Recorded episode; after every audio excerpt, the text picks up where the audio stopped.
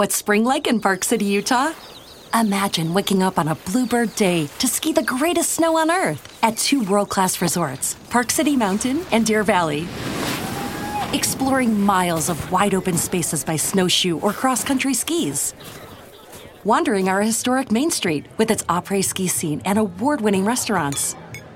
When you love it like we love it, Park City, Utah will always be winter's favorite town. Join the experience at visitparkcity.com. Hola, bienvenidos a un viaje al pasado. Bienvenidos a la Catedral de los Clásicos.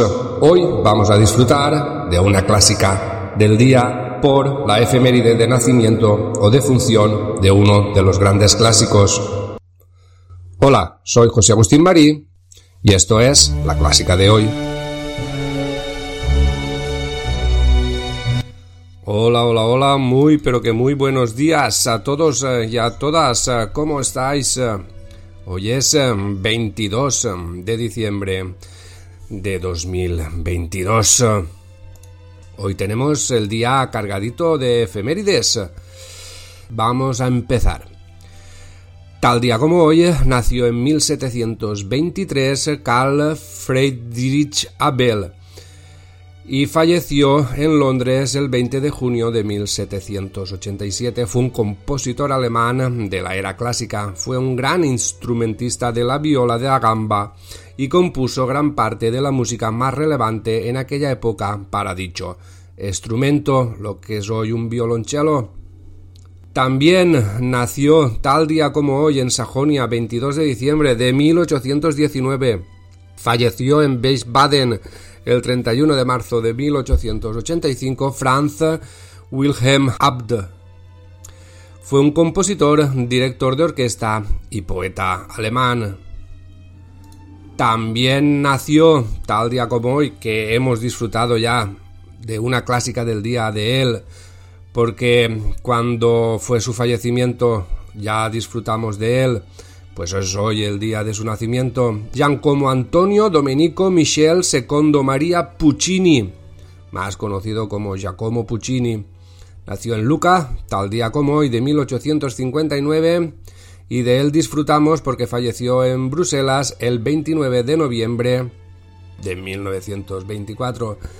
Más conocido simplemente como Giacomo Puccini, fue un compositor italiano de ópera considerado entre los más grandes de fines del siglo XIX y principios del siglo XX.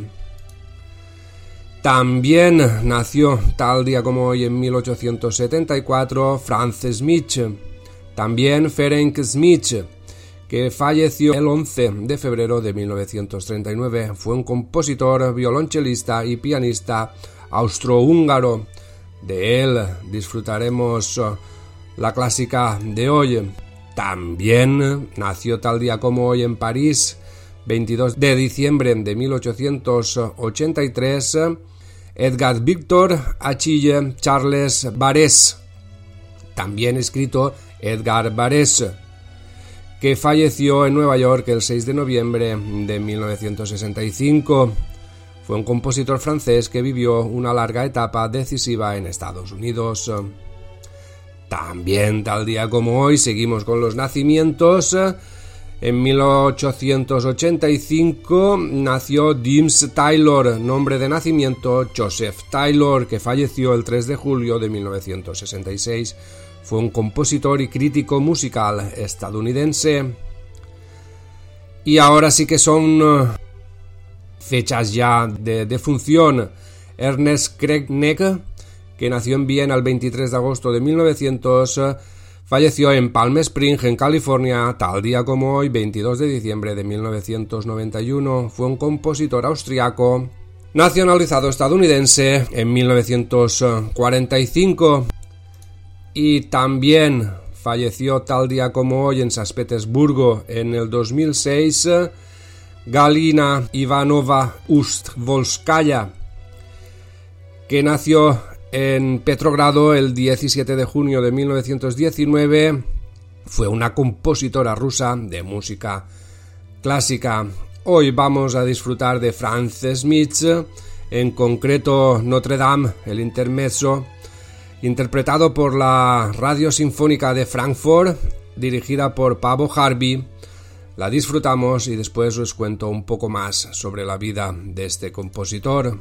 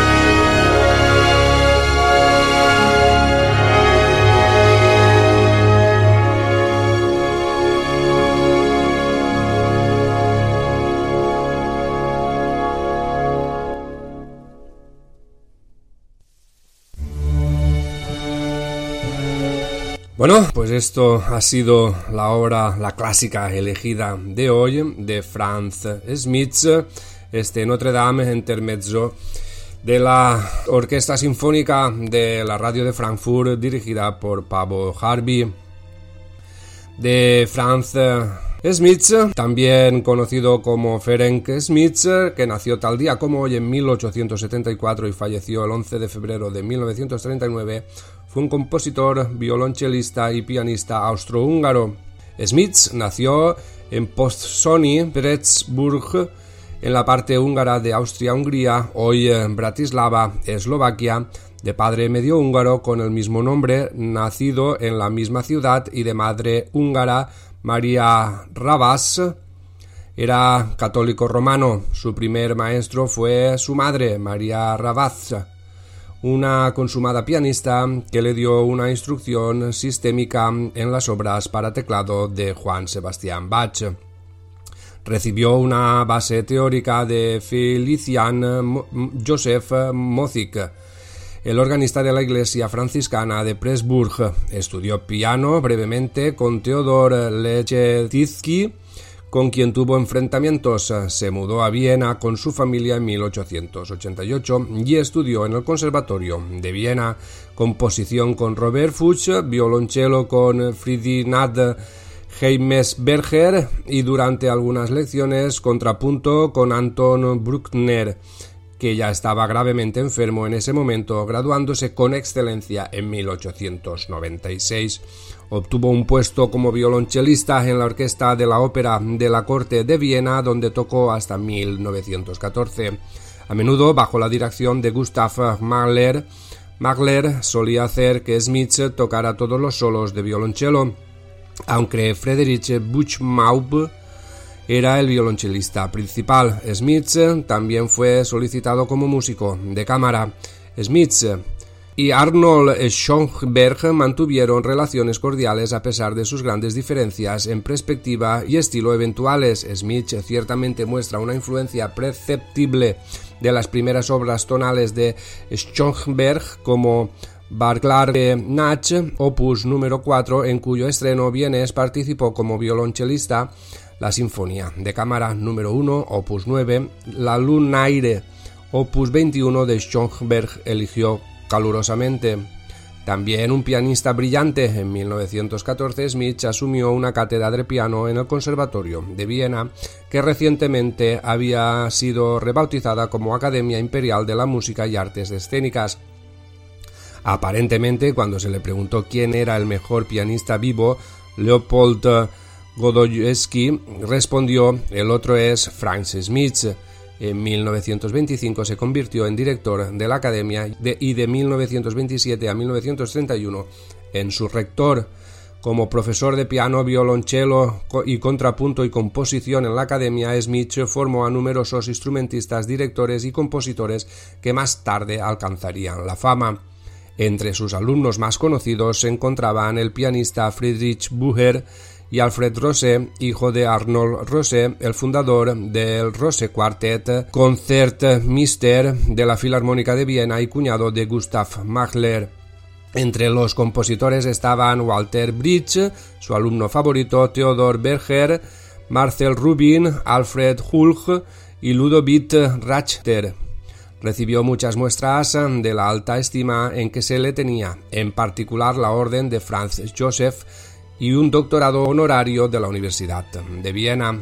La vida privada de Smith contrastaba con el éxito de su distinguida carrera profesional. Su primera esposa, Caroline Persin, 1880-1943, fue confinada en el Hospital Psiquiátrico de Viena en 1919 y tres años después de su muerte fue asesinada bajo el programa de eutanasia nazi.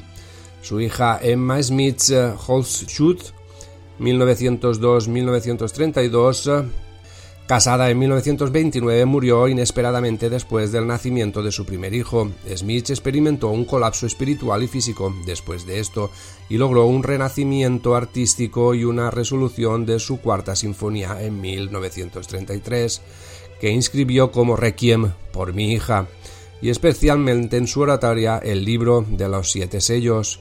Su segundo matrimonio, en 1923, con una exitosa joven estudiante de piano Margaret Girasek, nacida en 1891 y fallecida en 1964, trajo por primera vez la estabilidad que necesitaba desesperadamente en la vida privada del artista, que estaba plagado de muchos problemas de salud graves. El empeoramiento de la salud de Smith obligó a su retiro en la academia a principios de 1937. En el último año de su vida, Austria fue incorporada al Reich alemán por el Anschluss y Smith fue agasajado por las autoridades nazis como el mayor compositor vivo del llamado Ostmark. Se le encargó escribir una cantata titulada La Resurrección Alemana, que después de 1945 fue tomada por muchos como una razón para tildarlo de manchado por la simpatía nazi. Sin embargo, Smith dejó inacabada esta composición y en el verano y otoño de 1938, unos meses antes de su muerte, la dejó a un lado para dedicarse a otras dos obras encargadas al pianista manco Paul Wittgenstein, el quinteto en la mayor para piano zurdo, clarinete y trío de cuerda, y la tocata en re menor para piano solo. Smith murió, como ya hemos dicho al principio, el 11 de febrero de 1939. En fin, su obra es eh, mucho más larga y podríamos estar aquí un buen rato más, eh, pero el tiempo del podcast que viene a ser unos 15 minutos, un cuarto de hora, poco más, poco menos, no quiero que sobrepase de ahí. Esto ha sido todo. Si te ha gustado, pues pon me gusta. Recuerda suscribirte al canal y si compartes, eh, pues eh, nos hará seguir eh, creciendo y seguir trabajando. Recuerda que si disfrutas habitualmente de las redes sociales, la clásica del día la puedes buscar en Telegram y te unes al grupo, en Facebook, en Twitter y la clásica del día.blogspot.com también. En el blog también pronto abriremos nuestro canal de YouTube. En fin, os espero en la clásica de mañana. Ser felices, cuidaros, besitos para todos y todas.